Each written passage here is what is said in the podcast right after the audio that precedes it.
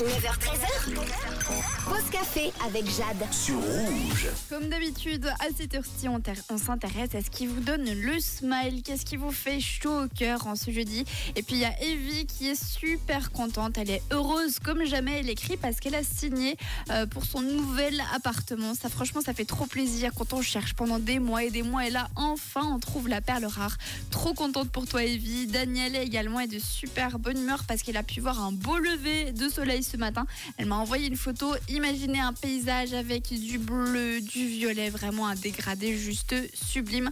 En plus, elle a pu sortir ses chiens au calme, complètement parfait.